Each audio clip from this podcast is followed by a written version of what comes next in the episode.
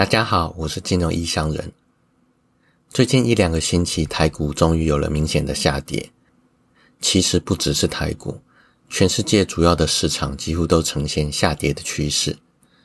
美国银行业的风暴还没有完全停止，第一共和银行才刚接手是一家大银行的金元，没多久又继续下跌。今年已经累计下跌了百分之九十五。美股道琼跟 S M P 五百两个指数因为银行类股的拖累而下跌，纳斯达克也逃不过这一劫。但昨晚这三个指数分别反弹了一点五到两个 percent。不过后面才是好戏的开始。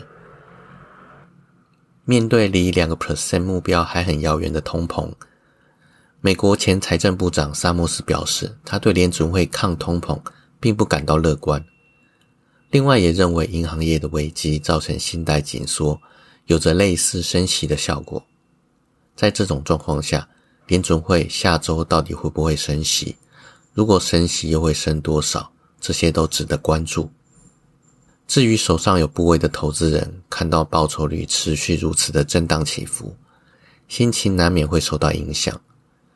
但是，情绪平稳是交易投资最重要的几个因素之一，可以说是。在建立投资这座高楼之前，必须先好好打的底。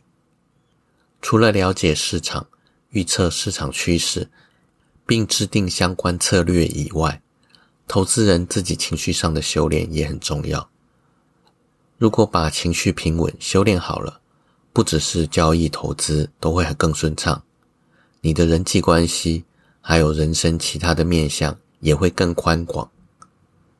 可以说是。不管你投不投资，情绪平稳都是你很值得去修炼的一门课。所以这个领域我一直都有关注。而最近买了一本心理智商师写的书，书名是《刻意放松》。虽然书名看起来像是要模仿刻意练习，但里面确实有料。我自己是有学静坐跟冥想。对于放松是有一定的了解，但看了这本书就发现职业的果然不一样。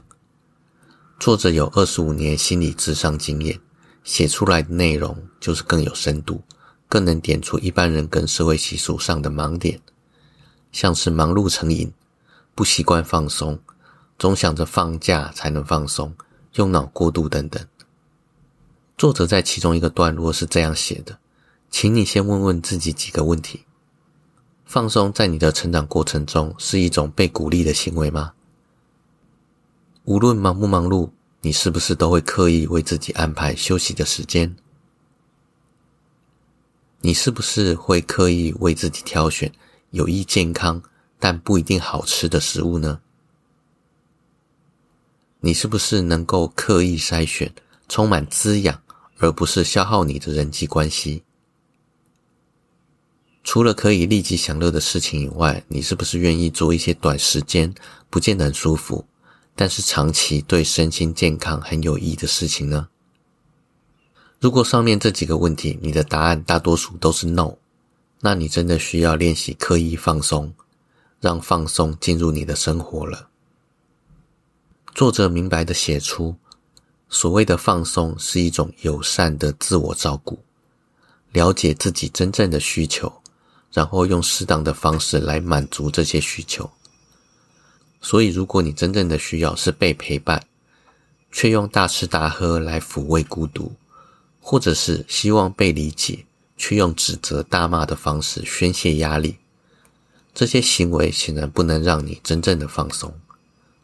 重复无效的行为是无法得到有效的结果的。很明显的。想要真正的放松，必须先了解自己真正想要的是什么，也代表着察觉自己的需求是放松的第一步。而书名写的刻意放松，指的是借由倾听自己，察觉自己内在的需求，并带着察觉，以适当的方式来照顾自己的过程。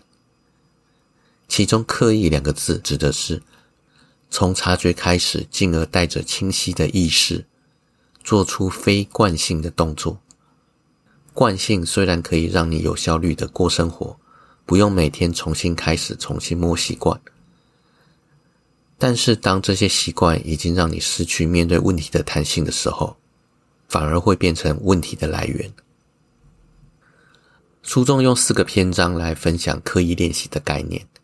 第一个，觉察引发压力的因素；第二个，学会安顿自己的情绪；第三个，练习活在当下；第四个，将所学的应用到日常生活。第一个篇章，觉察引发压力的因素。一般大家认知的压力来源是工作、职场、健康。经济问题等等外在因素，但是作者直接指出，这些压力来源不等于压力。例如，让你感到压力大到爆炸的一件事，在别人感觉却只是只有轻微的焦虑而已。这种相同的事情，在不同的人身上产生不同程度压力的现象。这个原因是决定你压力大小跟延续时间长短的关键因素。往往取决于你的生活态度以及解读事情的观点和看法，所以像是减少工作量等等的改变外在环境的影响，它的限制就在于你能不能放松，是由外在环境所决定的。如果你能够理解自己面对这些事件的心理机制，将会学习到如何从内到外的压力调节能力。这样一来，即使外在环境的变化，你也能够有效的缓解压力，帮助自己更放松。当然，改善外在环境对缓解压力会有帮助，但是拥有从内到外的压力调节能力，可以让你有更高的抗压性，也能够更容易的适应新环境。第二个篇章，学会安顿自己的情绪。作者在多年来心理智商当中发现，许多看似有问题的行为，真正的核心是情绪的问题。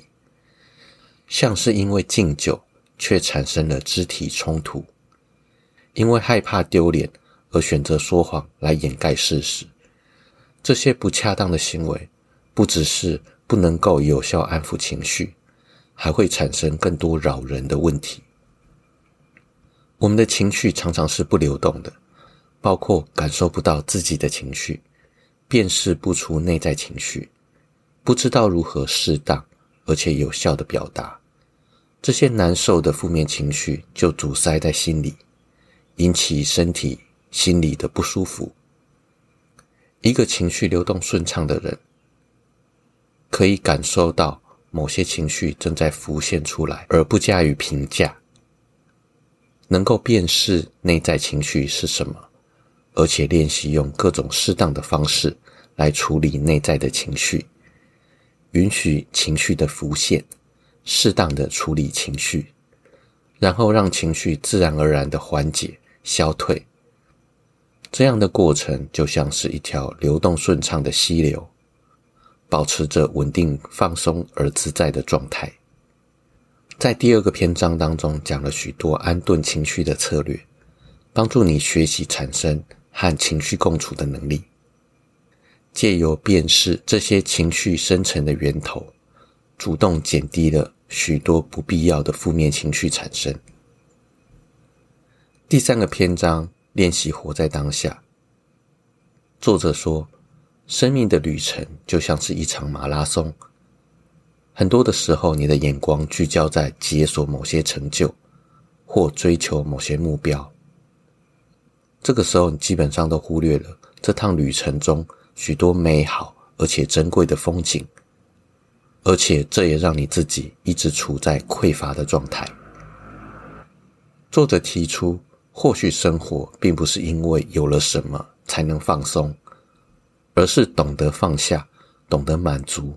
过得轻松自在，不是要往外追求更多、获得更多，而是要往内找寻自己真正的需求，而且珍惜当下拥有的。